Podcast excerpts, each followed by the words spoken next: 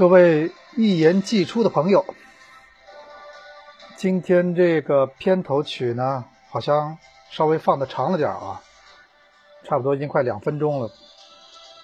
但是这首呢没有歌词的音乐呢，却是我非常喜欢的一个曲子。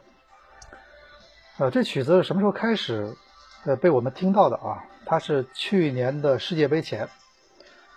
这么跟大家说啊，这首歌的呃原意呢，它是一个世界杯的开场的推广曲，它是我们知道的电影配乐大师汉斯季默，呃跟别人合作的作品，专门是给国际足联用的。从去年世界杯开始，到今年的女足世界杯，再到我们看到这个很多国际大赛，现在的开场曲其实用的就是这个音乐，非常大气啊。呃，这个音乐大家可以有时候去回忆一下，是不是？你看那些女足世界杯了，看那些大赛，是不是会听到他们开场会有这个曲子？呃，为什么这么这期为什么用这么长时间推荐这个音乐啊？因为我觉得这个第一个这音乐确实很好听，第二我想到了什么呢？就我想到了，我一直跟大家想聊聊这个保级的话题啊，但是我想，呃，到底什么是保级？那很多人可能觉得保级嘛，就是呃，就是不想降级嘛，就是这么一个比赛。呃，但是我总觉得啊，保级呢，其实有时候和和争冠一样。就在中超呢，我们看任何联赛有两个这么群体，一个群体是争冠军，另外一个群体是保级，然后中间有个群体，反正是争争亚冠啊，是是，然后或者有时候混一混。但是呢，我觉得其实，在中超呢。最有存在感的就是这争冠和保级，因为这两个团、这两个群体啊，他们是有很大的一个，就是有个必须要完成的任务的感觉。就他们有很多比赛是必须要去面对的，必须要去赢的，绝对不能输的。就是他前面会加一个，就是不可以，你知道吗？就对结果的唯一性的这种不可以。所以呢，我觉得这个，呃，像这两个群体，他在。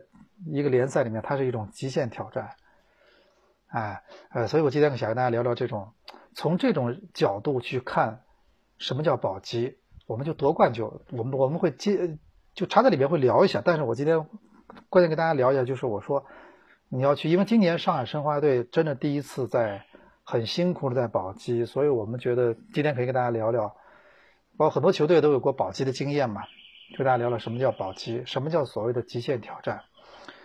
说到极限挑战，我想到一个，其实之前有一个好像有一个综艺节目，每礼拜周末的东方卫视就叫《极限挑战》。他今年节目呢，我是有时候因为礼拜天晚上经常是有中超的，而且礼拜天晚上我们一我们只要我做这行的，我礼拜天晚上基本上从来是不放假的。那或者去看球，或者要去写这个球的评论，或者我们要出报纸。哪怕是任何报纸，这个礼拜六晚、礼拜天晚上都是一个。礼拜六晚上可能你礼拜天没报纸，但是礼拜天晚上我们肯定是要写写评论，然后去看这球怎么去怎么去梳理，对吧？礼拜天晚上一般是比较忙的。呃，然后呢，所以这节目在礼拜天晚上，所以我看的不多。但是有一次我正好看了，他那一次呢，他是他那次完全从头到尾就是一个心理的一个游戏啊。那集我看的老就是老扎劲啊，就是咱们说上海话就是说很过瘾的。为什么那集他先是把他们迪丽热巴那些明星，什么雷佳音了，什么还有那个呃小岳岳什么，他叫到一个就是一个呃一一个一个小城市里面有一个宾馆，他进去之后，先让他们选这房间，给他们照片看，你的 A A 就是一二三四五，你们选，你们想想住哪个哪哪个独栋别墅，选好之后好，你藏在心里，答案放在心里，然后这时候来了一个男的，说是大堂经理，一个白白胖胖的，说大堂经理说。说你不用告诉我你住在你选的哪个房间，你只要我跟你握着你的手，然后问你，你是不是选了这个，是不是选了那个？你你不管你怎么回答，我最后一定能猜到你选了哪个房间。我们当时以为这个人是真的个大堂经理啊，结果就是这些明星，什么罗志祥这些明星一个一个测试过来。我相信这个环节可能不一定是假的，他们最后全部不管他们怎么掩饰自己的。真实想法，他们全部被那个人猜准了。他们要，他们选的是哪个房间？你说这读心多可怕！那心理学就是研究研究一个读心，你知道吧？他全部猜对了，这是第一个。你看，就是他，就他，他其实后来告诉你，我不是一个大堂经理，我其实是一个，就是一个微表情这种心理学的专家。哎，这个专业啊，所以我说术业有专攻，你知道吧？这确实专业，你要敬畏专业。然后呢，关键结局有个测试，我我一直认为那个节目这个测试的一个很非常精彩的策划，就是先把他们领到那悬崖边上，一个玻璃的伸出去的一个像阳，就是那种像玻璃的透明的，不是很多地方都有这种这种透明的桥嘛？上海东方明珠还有上面还有一圈这种透明的桥，然后呢，让他在让他们先到上面踩了踩，感受了一下这个悬崖有多高，然后告诉他们，我们今天可能会在这儿搞一个蹦极，他们当时就心里就忐忑了。然后呢，然后把他们叫回房间了，然后过会儿说我们要开始准备蹦极了，然后一个一个来，然后到了离那个地方有十几米的二十米的时候，就开始把他们眼睛蒙的蒙的死死的，什么都看不到。然后脚上穿上那种特殊的，然后怎么样？就让他们往过走，别人扶着他们往过走，他们清晰的感受到了这个玻璃，走上了玻璃，然后让他们往下跳。就你看不到，你知道吗？你是什么都看不到的，有人扶着你，让你跳，说没事儿你就跳，反正是蹦极，假装往他们的脚腕子上就是绑那个蹦极的什么东西。这个测试太有意思了，你看一个人的反应，那那小月月给他吓得差点都尿了，对吧？还有那些那集还有宋小宝。他基本上吓得成了，那我正常人上去，那眼睛看不到，虽然说看眼不见心不烦，但是你是很恐惧的，因为你踏上去过，你知道那是悬崖，你知道吧？结果他们其实就是在旁边搞了一个两米深的一个海绵坑，你知道吧？就是你跳下去，其实不是蹦极，就跳那海绵坑里的，对吧？然后后来小月月半天不肯下去，然后后来好不容易被推下去，其实海绵坑，他如释重负。谁比较失望呢？迪丽热巴。小姑娘有时候是胆子大，你去看那个什么，咱们说那种什么的迪士尼，包括很多那种极限的那种那种什么游乐场里，那蹦极的特别，而且那种过山车特别喜欢都是女孩子，男的这些都很嗨，都挺有点怕的。就连你小姑娘，哎呦，难得个喜欢，要去嗨，要去刺激，对吧？小姑娘这那个迪丽热巴一样，迪丽热巴说，我我我我我就是我就很期待这一下，然后她跳下去发现海绵之后，她觉得很失望。还说好的蹦极呢？怎么给我来海绵？她很失望，那表情也特别失望，哎，所以我为什么觉得那集好？就是他就给你，让你让你以为自己在做一件很极限的事情，其实它是虚惊一场，对吧？可能有时候咱们说这保级有时候这样，但是我说今年联赛我们没说过，现在反正肯定是还是正常，一切正常。我从来不相信什么。刚那个刚不好意思，刚接个刚一个电话啊，电话打进来了，我立刻又又没接。我就说，咱们其实说联赛吧，我们现在其实，呃，它就是一种极限挑战，对吧？你现在结果可能谁都不知道，但是现在开始到现在，比如说现在联赛的中期到联赛最后，谁下去，对吧？谁降级？你说这这个其实就是一种极限挑战。而且我一直跟大家说，我说，比如说我们说啊，我们说心理学来说。咱们说曼塞诺那年带申花队为什么成功呢？他是一个心理学大师。就我一直觉得教练，你也许可以不用学学数学。咱们说现在教练呢，其实主教练要求是一个全才啊，他要懂得体育科学，他真的要懂得。他懂得体育科学，他要懂得足球本身，他一定要懂得，对吧？还有他要什么？他要懂得心理学。这个我认为现在心理学是一个教练所需要的所有的那种。那种技能里面，它其实是已经排在前三的技能了。嗯，就是你的心理学，你怎么捕捉用呃那个咱们说球员的这种心理，怎么去影响他们，怎么去干预他们的心理、他们的状态，对吧？哎，然后这是心理学。第二个就是什么呢？还有就是我觉得什么？就是那种表达。心理是心理，心理是你代表你你你你到别人，就像咱们说那个叫什么？那个诺兰那个电影就是叫什么《盗梦空间》，你去影响别人潜意识的这种能力。然后什么叫什么叫表达呢？所以为什么我说学学语文啊？我跟大家说，我说中学时候你们语文一定要好好学。语文不光是让你们去写文章的，它其实它是让你去怎么去表达的，把你的意思要很准确的要告诉别人。写是表达的另外一种方式，大家明白意思了吗？它文字也是一种。就是一种语言的书面体，它还是表达，对吧？语文就是告诉你表达，所以语文你们一定要当做一个很重要的技能去学，它就是告诉你怎么去表达。还有心理学是你怎么去影响别人心理，怎么去了解。我觉得这两个技能现在对球员来说太重要了。咱们说更衣室、准备会，对吧？哎，有时候其实你跟队员在比赛前谈很多东西，他其实脑子是空白，他他其实要的就是一种心理信号。你给他一种什么信号？在中场休息，对吗？我一直大家说，我说前两年我们看那个纪录片，看的非常过瘾。为什么呢？他把更更衣室全部公开了。皇马在几次欧冠夺冠的时候，在更衣室里面，齐达内是怎么说的？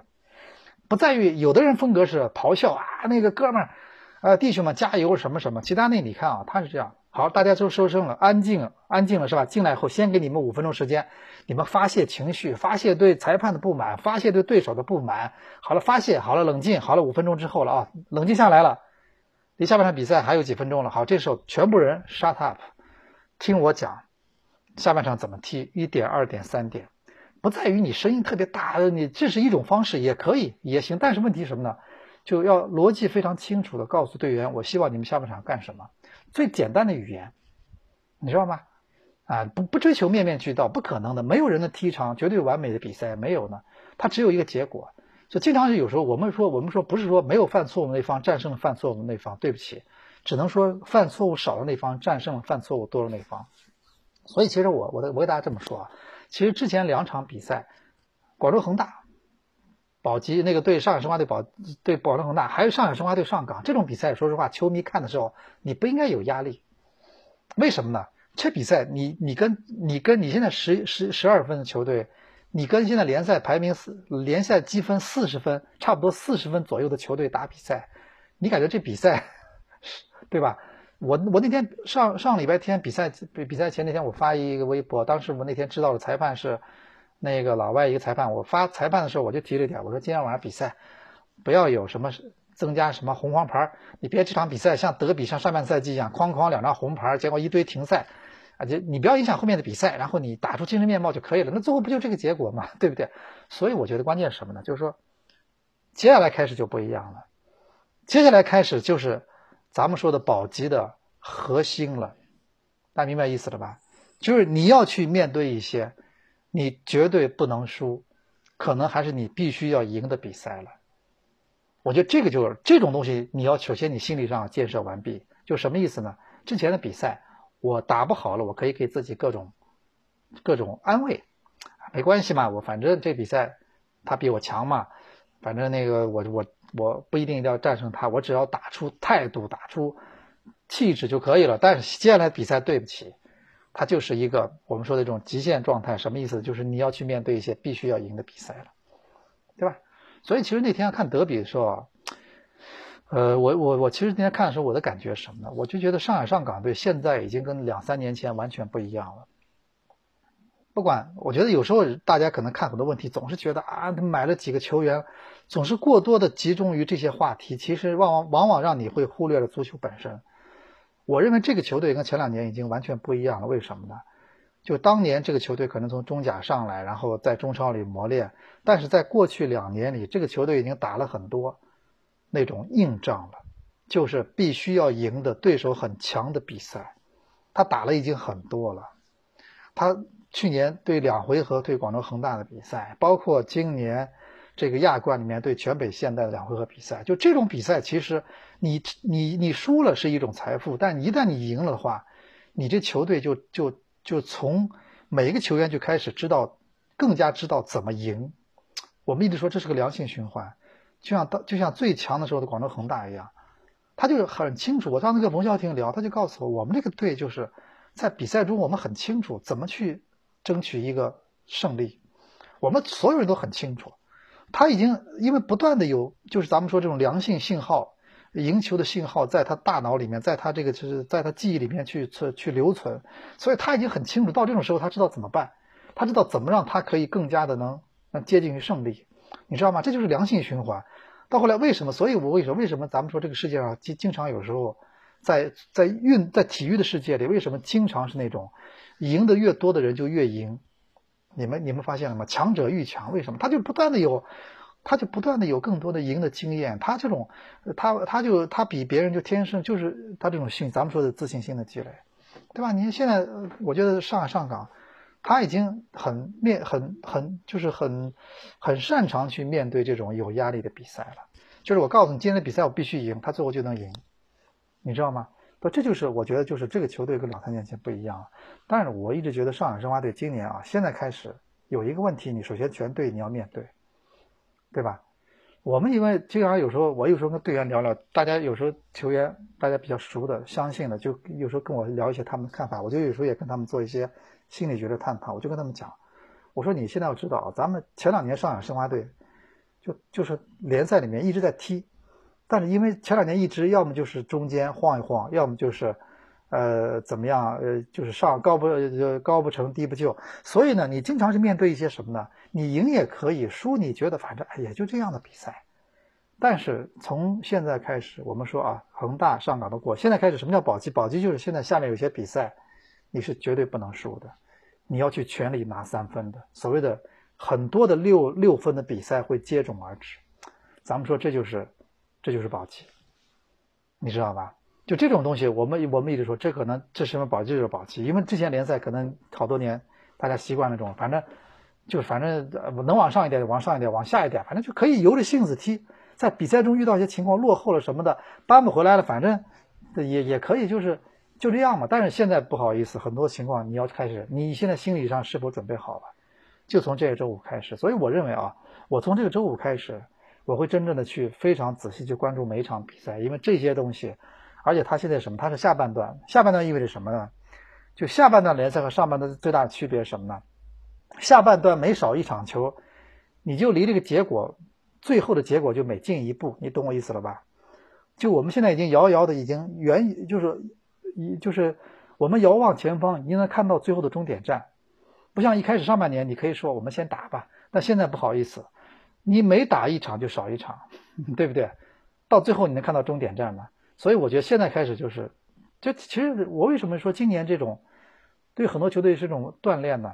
就是比如说对一些保级偶尔保级的队这种锻炼，就他让他好让他体会一次，他可以去面对一些他必须面对的这种这种必须赢的比赛。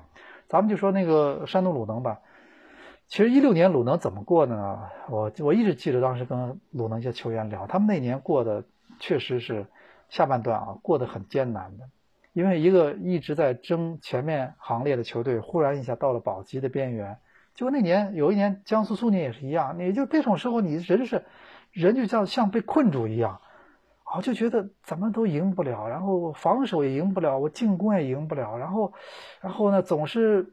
就差那么一口气，这种状态，然后，啊，你还要不断，你还要打，不断的给自己打气，而且你没有喘息的机会，对吧？你没有喘气的机会，你不像赢了场，你可以喘，不好意思，场场都是生死战，对吧？所以我觉得保级，我一直认为保级是一个球队对一个球队，你要好处讲的话，你要真能保级的话，你对你来说，那就是一个很大的个历练，对不对？那今年这帮年轻队员什么呢？可能经过保级，当然，我觉得首先一点，我就想跟大家说，我说首先你这个心理。我觉得要去让让他们所有人准备好，怎么去踢一场这样的比赛，怎么样在这场比赛中你你你争取最好的结果，而不是这种时候你下来以后你说啊不好意思，今天踢的不错，但是但是那个结果不好，你说这种话其实没有意思的，你有意思吗？你没有没有意义的结果是排第一的。我其实一直跟大家讨论一个问题，就是什么呢？就之前我也跟很多教练在球员在讨论，特别跟球员在讨论。就是我特意还仔细看了当时瓜迪奥拉，包括他的一些纪录片，他在里面说他的哲学很简单，就他就是别人都说我的哲学就是要把比赛踢得好看，不是这样，他的哲学就是要去赢，因为你踢得好看，你赢了以后，你这个好看才有价值，别人才会觉得你这个好看是是有是有意义的，对吧？你巴塞罗那的为什么我跟你说为什么大家称为他宇宙队，是因为连续传球二十脚吗？不是，是因为他能拿那么多欧冠冠军，同时他有连续传球那么多脚，这是两个你谁都不能缺的。所以他的哲学首先就是我要怎么赢。他能把他为什么说球员哦，他让球员把把球要控制住呢？我特意看过他以前一个纪录片，就是他的一个教学片。他当时还在巴塞尔，他说他为什么我们要为什么要这么这么踢？他当时分析心理学，就是当我连续传球的时候，对方是什么个心理？就如果对方这时候他在场上其实很尴尬的，你想想看，对方如果你能把球完全控制住的话，对方五分钟踢不到球的话，他会很烦躁。这时候人一烦躁之后，人就会犯错误。人就会脑子空白，人就会犯错误，或者干点什么事儿，或者怎么样。所以他的打法就首先我要把我就让你来烦躁，我让你呢在场上感感受不到这种，就觉得自己就是跟傻子一样，对吧？球都踢不到。你想想看，你这时候啪脑子一空白，教练告诉你阵型什么一忘，啪人家空档找到歘进去了，啊，所以我是觉得什么呢？就是说足球比赛说白了就是你就是要就要赢那些必须赢的比赛，这这就是足球的，我觉得这就是这个东西的这个游戏的这个核心啊，核心之一啊，对不对？只是大家绞尽脑汁的想怎么去那个。说到极限啊，说到极限这种状态下的这种这种对话呢，我倒想一个电影呢，之前。在微博里推过，在节目里我跟大家点到为止，但是没有太太多的聊。就是以前有一个电影呢，就咱们现在看的很多好莱坞电影啊，其实都是挺轻松的，都是特别适合带孩子来看的。你比如前两天我看那个蜘蛛侠，我觉得这电影这期蜘蛛侠看的特别特别可爱。以前蜘蛛侠里面还有一些沉重的东西，你比如你记不记得第一集的第一季的，好像最早那个蜘蛛侠里面。还有他的什么呃爷爷也不是什么长辈啊，就是被一个歹徒给杀了。当时他临死之前跟他说：“能力越大，责任越大。”当时还挺沉重的，有这种教育。里面还有人被黑化了，你还记得吧？他的好朋友，好朋友的爸爸啊，怎么样？就是变得很邪恶。他还有这种黑化的东西。但是呢，现在蜘蛛侠这点就是一个很轻松的，对吗？啊，很轻松的。然后这个这个，而且我我一直觉得这个片子是一个欧洲跟团游的一个宣传片。你看啊，你自助游的话有这种乐趣吗？一帮大一帮中学的一帮什么同学是吧？大家都是同学，高中同学是吧？然后一起坐飞机从美国去欧洲，然后从住那种什么也不是豪华酒店，那后来人家给他升级了啊，一开始住那种破酒店，去玩威尼斯，去玩什么？呃，本来要去巴黎对吧？后来要去那个什么布拉格，什么这个捷克什么布达，反正就是这种旅游。你就就你就觉得哎，这个很向往，这都是大家都是同学，然后一起在在一个陌生的地方，有一对挺挺可爱的啊，在那个，在这个飞机上，完全感觉两个根本不搭的人，人家飞人家对上眼了，人家变成男女朋友了，然后这个下了飞机，整个旅行回来后，人家分手了，哎，就觉得这个我们这段已经结束了，也也挺有意思，所以，但是现在看的很轻松啊，但是。我曾经看过一部电影，让我久久难以忘记。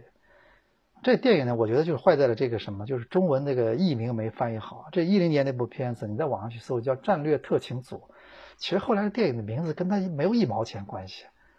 它就是叫“不可相信”，就无法相信。它的原名应该叫“不可无法相信”，就英文单词，就是让你难以置信的感觉，就这个单词，难以置信，不能相信。它讲的就是什么呢？就讲了一个呃有中东血统的一个美国人，他他觉得可能也是很看不惯美国的一些作为啊，他就是做了自己变成恐怖分子了。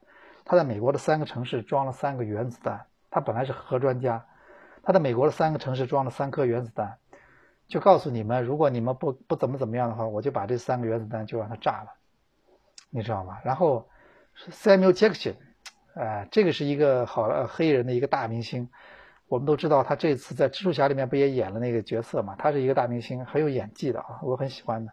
他在里面演一个什么呢？就是他们这个人，这个这个咱们说这个恐怖分子，他主动的投案，他其实等于是主动的落网，然后就要就要就让你们来审讯我。他已经做好了受受你们虐待的准备，他知道你们肯定要虐我嘛，肯定要拷拷打我，让我说出这个到底三个原子弹放哪里了嘛，对不对？他都拍了视频了，告诉你这是真的三个原子弹。然后呢，就这个这个 Samuel Jackson 就当就他是什么呢？他是一个他是一个专门的一个谈判专家、审讯专家。他被人叫来，然后去专门审讯这个人。那个电影就告诉你一种极限下的人的心理的一种博弈。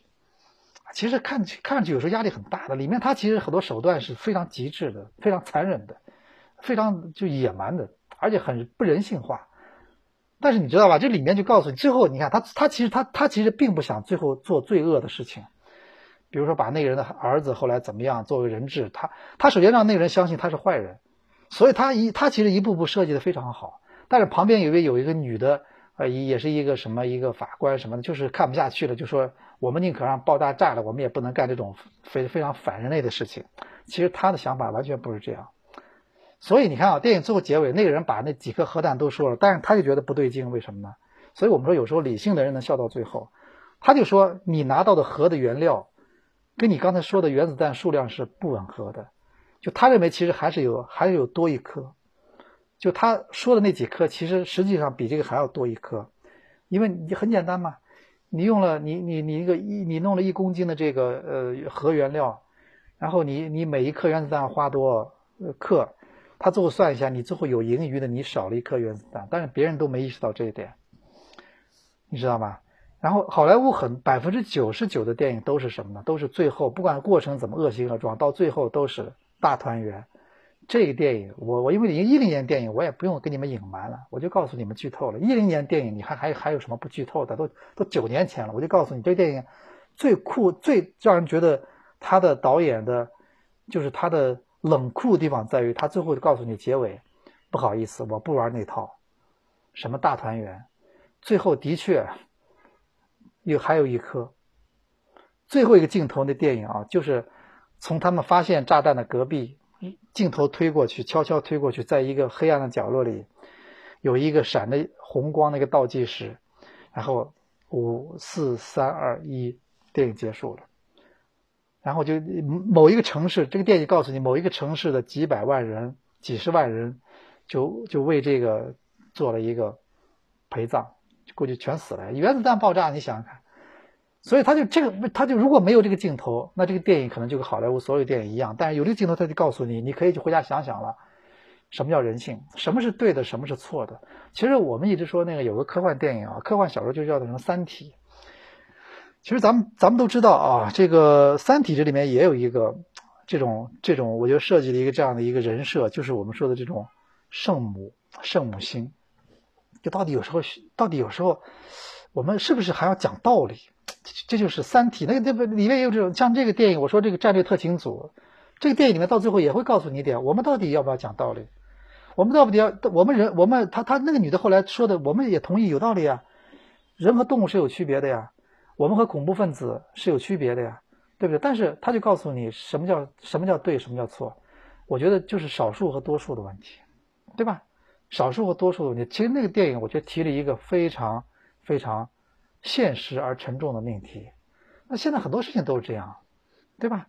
你到底是要什么？你到底是要大家都觉得公平公正，大家都你好我好，还是说我们真的是要做正确的事情，对吧？很多时候都是这样的啊。所以我我为什么说我说一个球队啊，你现在今年去打保级，保级，我觉得球迷你们现在不要先觉得啊那个，你不觉得前面几年这么联赛天天晃着，你觉得这这好吗？又不争冠军。又又又又打不到，又又又不怎么样，就是在这个中游这么，呃高不成低不就。今年狠狠一下，让你体会一下什么叫悬崖边上，对吧？如果一旦保级成功了，你不觉得这这其实这种体验来说是是很完整的吗？你说说不好听点，上海申花队从一九九四年建队到现在二十五年了，说实话，经常说保级，自嘲保级，包括一三年的确一开始觉得这个坑很大，负六分起步。但是后来很快就联赛前几轮，我都记得印象特别深。我呢，一三年那年，你看那年申花走那么多大牌，我居然那次还上半年还被被被被去五去足球之夜让我去做次节目，你知道吧？你觉得有意思吧？为什么足球之夜让我去做节目？中央台，因为那年上半年申花队所有都不看好你，你打得很好，所以那年基本上半年后来就把问题解决了，就基本很早就就就上岸了。后来就就也就随便踢了，真正像今年这样踢到现在，还是这个名次，还离倒数第一就这么两分的时候，那你说啊，我说实话，这确实不多见，这今年真的不是开玩笑。而且我现在今天一看啊，我今天看，今天今天下午我一直这个节目到四点多在录，为啥？今天下午我一直关注那个康桥的发布会，呃，有网络直播嘛，我整个看了过程。这个咱们很多球迷已经前两天我说我们一个梗嘛，六百号嘛，我觉得这个大家是不是不想出院嘛？开玩笑，这昨天晚上又在又在都昨天人都来了，人家都官宣了，昨晚还在想，哎，那个要不贝尔是不是还会来个反转？我觉得就是咱们别这样好吧，咱们这样这样觉得就不好玩了，你知道吧？就是适当的可以稍微有时候呃可以稍微那个呃脑补一下，但是你不要到这种时候，人家都昨天都官宣了。没有俱乐部会拿这个开玩笑。昨天下午，罗马俱乐部已经官方的宣了，都说了多少钱了。我们的球员，啊，到了上海了，人家，而且到了上海，因为上海又不是一个什么让他觉得很失望的地方。他到了上海，有些地方可能到了以后发现，哦，怎么这样？那没办法，那那些想找理由跑。到了上海会吗？不会的呀，对吧？所以我觉得这个就不会有这种可能性的。这个肯定是大家都是成年人，不会玩这种游戏的，对吧？所以我觉得昨天晚上还在那么就是，就是不是我？我觉得是不是我们啊？是不是我们有时候看电视？我我一直在想，为什么大家会相信这些事情？我的判断可能是什么？大家可能平时看这个或者打游戏打太多了，或者看这个韩剧电影有时候比较多。就什么意思呢？就是说有时候呢就会把这些。就会认为这个韩剧里面，他为了吸引你，他故意撒的很多我们说的狗血也好，故意的这种大反转也好，就你会认为他的生活中是常态，对吧？他生活中没那么多这种事情的，所以我是觉得啊，就是今天晚上都宣了，就这几个，然后问内援呢，还在还在谈，我们内也也不也也也不也，反正大家都知道内援的人选都知道，他还在谈，现在呢谈的什么时候有结果还不知道，反正七月底关窗，这个关窗。哎，但是我想说的什么呢？就是我想说这个，今天你看下午同时有个消息，就北京人和那教练斯塔诺下课，然后那个去年带队保级的加西亚回来了，然后那个天津权健两个新外援，一看真的没钱的俱乐部。你看那个新外援，一个韩国人花了几十万欧元，花了五六十万欧元，然后这个一另外一个是免签的，另外一个巴西人是不要钱的。你你想想看，这这一样是保级啊。上海申花队这次花出去多少钱？我们就不算把现在的外援送走，你给他们要给多少钱？我们就算吸引这个找新的这个外援来，这两个外援这花了多少钱？对吧？两千万超过了吧？还不算奢侈税啊！这个这个扎沙拉维是要估计要交奢侈税的。好了，你想花了多少钱出去了？这队同样那队，你说多穷啊？找俩外援，一个几十万，一个是免签。对不对？那今年呢，有这个天津天海的存在呢，对别的保级球队来说，真的是一个活口，你知道吧？但是我想说的什么呢？说明大家都不想等死，都不想坐以待毙。天海我还在引援，我不想得坐以待毙啊。还有那个深圳也在引援。另外这个北京人和教练换了。我今天说嘛，我说保级军团后后五名这球队，呃，华夏、天海。深圳还有申花，还有那个叫什么那个仁和啊，现在开始，现在是除了深圳之外，其他四个队教练全换了，你看对吧？就说明换换教练是保级的其中重要一步，没商量对吧？所以申花你也别什么纠结了，你看全换了。然后那个天海，呃，韩韩国教练来了，把以前那个教练，呃，以前教练走了对吧？这这沈祥福走了，然后那个。呃，那个史祥福，那个叫什么华夏幸福，哎，就谢峰扶正了，那老外走了，然后这个北京人和好了，现在也换了，北京人和啊也换了，这个加西亚回来了。上场球呢，北京人和打打鲁能呢，我是看了，呃，因为现在我要做功课，我把那场比赛整个看了，踢得不错，但是保级队踢得不错没用，上半场踢得不错，先进了一个球，对吧？但是后来你还是输了，保级队但打鲁能无所谓，反正因为不是，但是现在开始。你不能这样了，而且我研究了啊，他的赛程其实还还凑合。就今年联赛的夺冠，呃不，今年联赛保级可能就是七八月间这个大势，就基本上就差不多就就就就就就就有模样了，就保级的这个大差不多这个形状就有了。七八月间呢，剩下这么七场比赛里面，我看了一下，北京人和有两场是对恒大，然后有一场是对国安。哎，去年他们在主场赢北京国安，但是今年我觉得不不一定那么容易啊。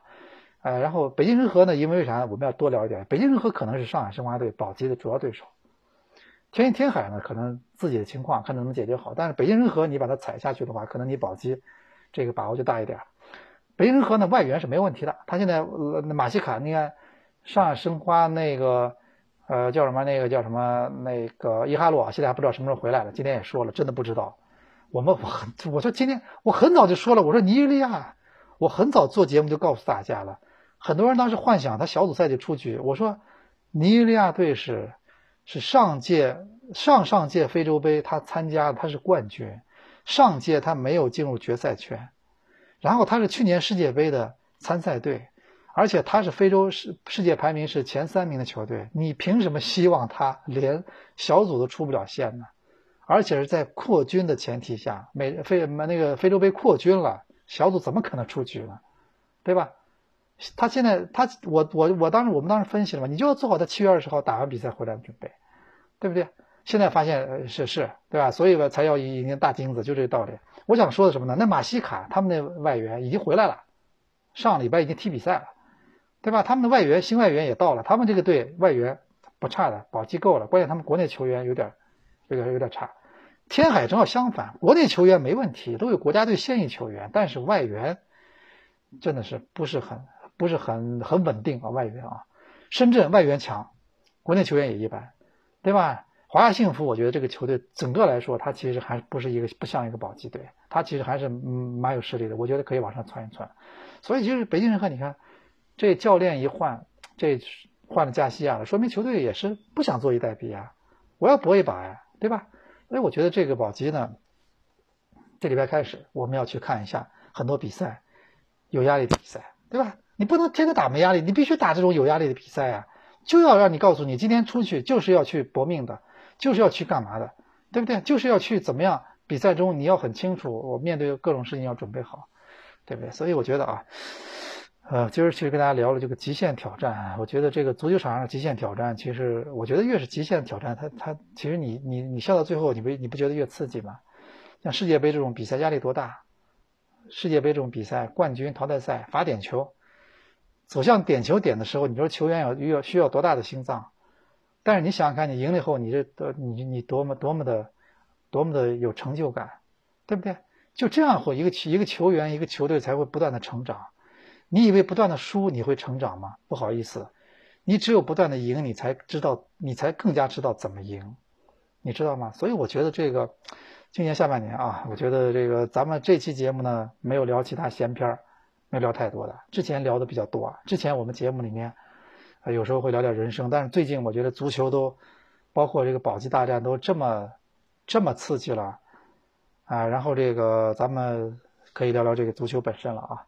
当然，今年中超特别有意思，我在其他节目里都说过了。我说这个呃，上面三个队在天上呢，四十分啊，在天上，他们已经远离大部队了，他们就玩自己的去了，跟中超大部队已经没有关系了。像马拉松一样，这三个非洲选手已经跑到最前面去了。就他们已经第一梯队就已经看不到了，背影看不到了啊，那个遥遥就是四十分了，他们就去争着他们的冠军去了，对吧？然后四十分啊，现在现在都四十分，都挺高的。下面就是大家乱成一团，然后再下面就这几个队。你看那天我跟李伟峰聊天，我还说我说你们队真的是，你们队今年赢了一场球，到现在都没掉队，哼太得乐。他们就赢了一场球，今年啊，上半年就赢了一场球，到现在都没掉队，只比前一名少一分。你看他们十分，呃，北京人和十一分，然后现接下来两个十二分的队，全在一场球里，就谁要赢一场，就是所以今年保级队啊，我们说上半年比的谁烂，下半年就比的谁先赢，谁只要赢两场，这基本上就就就就就是先喘口气了，你知道吗？就比谁能先赢球，然后下半年就是都大家都在比烂，对吧？但是北京当然天天海的一个。